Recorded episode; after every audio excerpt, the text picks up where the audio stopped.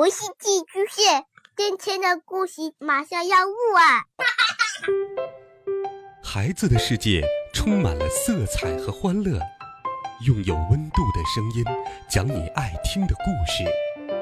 白羊叔叔和大明的晚安故事。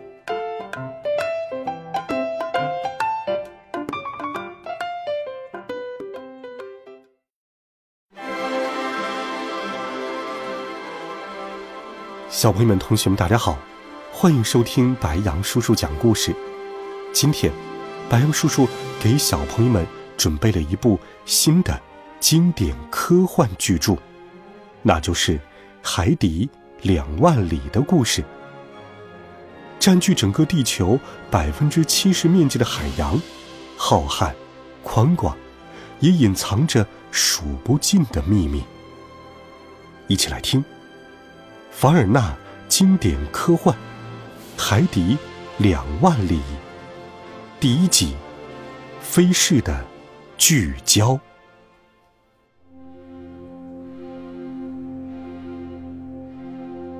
一八六六年，出了一件怪异的事，是一个没人说得清也无法说得清的怪现象。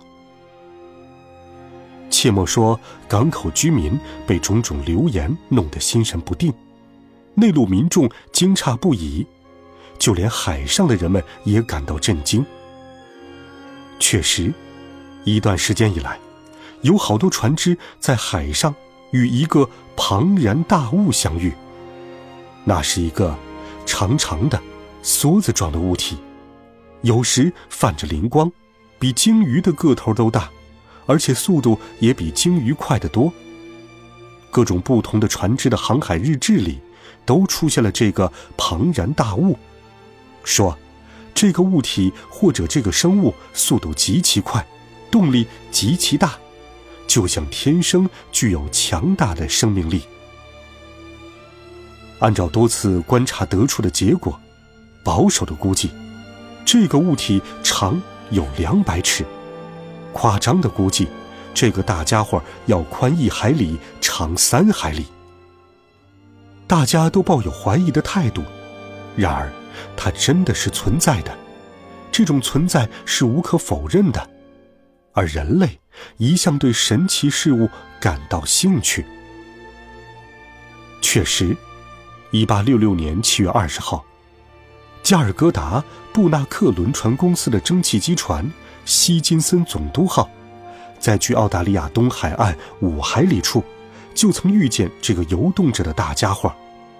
起先，巴克船长以为是遇到了一块不为人知的巨礁，他还准备对它的准确位置进行测算。可正在这个时候，这个奇怪的大家伙突然喷出了两根水柱，高达五十尺，直插云霄。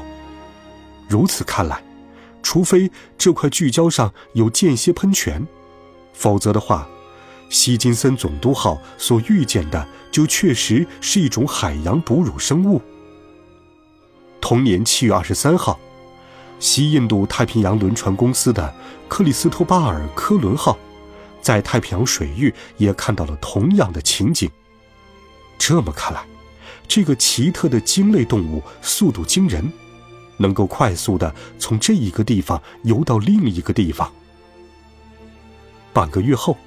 在距克里斯托巴尔科伦号在太平洋上遇见那个大家伙两千海里处，国家轮船公司的海尔维蒂亚号和皇家游轮公司的香农号，在美洲和欧洲间的大西洋海域迎面对驶时遇到了这个大家伙。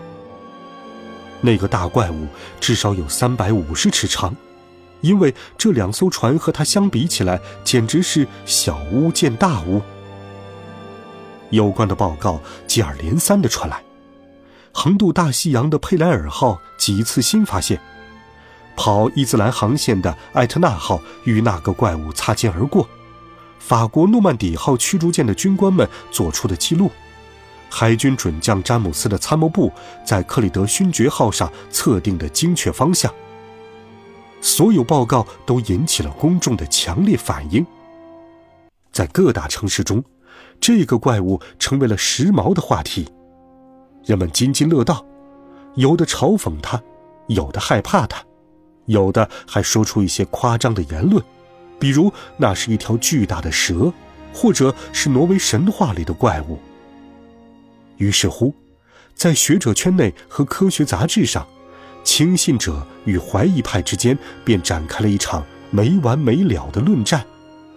大家因怪物问题而变得异常激动。这场论战持续了半年，双方各不相让，各种小报连篇累牍地发了出来，矛头指向了巴西地理研究所、柏林皇家科学院、不列颠学术研究会等专业机构发布的论文。时间来到一八六七年的头几个月，怪物的事似乎已经被遗忘。不再被人提起，但在这个时候，一些新的情况又出现在了公众面前。这一次，已经不再是什么有待解决的科学问题了，而是一个必须加以避免的真真切切的危险。一八六七年三月五号，蒙特利尔海洋航运公司的莫拉维扬号夜航至北纬二十七度三十分，西经七十二度十五分的海面上。右舷尾部撞上了一块礁石，可任何海图上都没有标明这一带有礁石啊。当时，莫拉维扬号借着风力，凭借自身四百马力的动力，正以每小时十三节的速度在行驶。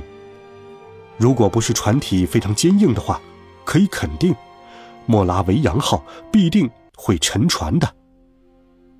意外发生在早晨五点钟前后，天刚破晓。值班员立即向船尾跑去，他们仔细地看了海面，什么也没有发现，只是看到在不远的地方有个已经碎成浪花的大涡旋，犹如平静的海洋里掀起了猛烈的撞击。这件事本身就极其严重，但是，如果不是几个星期后又发生了类似的事故的话，也许这件事就和其他的事故一样被人们忘掉了。英国船东丘纳德，大名无人不知，无人不晓。这位精明的实业家创办了一家邮轮公司。经过几十年的发展，他的邮轮公司规模巨大，拥有世界上最先进的邮轮。一八六七年四月十三号，海上风平浪静，风向宜人。斯科蒂亚号正行驶在西经十五度十二分。北纬四十五度三十七分的海面上，船只开足了一千匹马力，以十三点四三节的速度航行着。下午的四点十七分，旅客们正在大厅里用晚餐。突然间，斯科蒂亚号左舷轮轻微的震动了一下，咚！不是斯科蒂亚号撞上了什么东西，而是它被什么东西撞上了。像是被钻孔器一样的锋利工具戳了一下，而不像是被钝器击打一下。撞击似乎非常轻，所以船上的人们都没有感到不安。但是大家却听到船员在甲板上来回喊道：“船要沉了，船要沉了！”旅客们一下慌乱起来，但是船长连忙稳住了大家。确实，眼下还没有什么危险。斯科蒂亚号有七个防水舱，一个舱进水是绝无大碍的。安德森船长立即下到船底，他发现五号舱被海水浸入了，而且进水的速度很快，说明破口处窟窿很大。船长立即下令停船，并派一名水手潜入水中查看损毁情况。不一会儿，情况弄清楚了，原来。船体吃水线以下部分有一个两米宽的大洞，这么大的洞，涌进的海水是无法堵住的。因此，斯科蒂亚号只好在它的几个驱动轮被淹没了一半的情况下继续行驶，终于在两三天后驶回了利物浦港。斯科蒂亚号被架上了干船坞，工程师们进行专业的检查。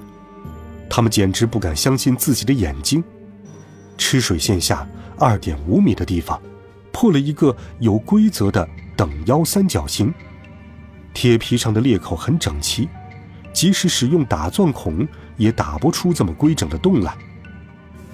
如此看来，弄穿这个洞的钻孔工具肯定不是用一般的淬火技术制作的，而且，这个工具以巨大的力量冲过来，穿透了四厘米厚的钢板，还倒退了出去，这简直令人难以置信。最近这样的事故很多，其结果又让公众的情绪激动起来。根据统计，每年三千艘受损的船只中，因失去联络而被当作连人带货全部失踪的蒸汽船和机帆船，其数目不下两百艘。一时间，大家好像把所有的根结都归根于那个怪物的身上。由于这个怪物的存在，各大洲之间的航线变得日益危险，公众坚决要求，应不惜一切代价把这个可怕的大怪物从海洋里清除掉。好了，孩子们，这一集《海底两万里》的故事，白杨叔叔就给你讲到这里。温暖讲述，为爱发声，我们明天见，晚安，好梦。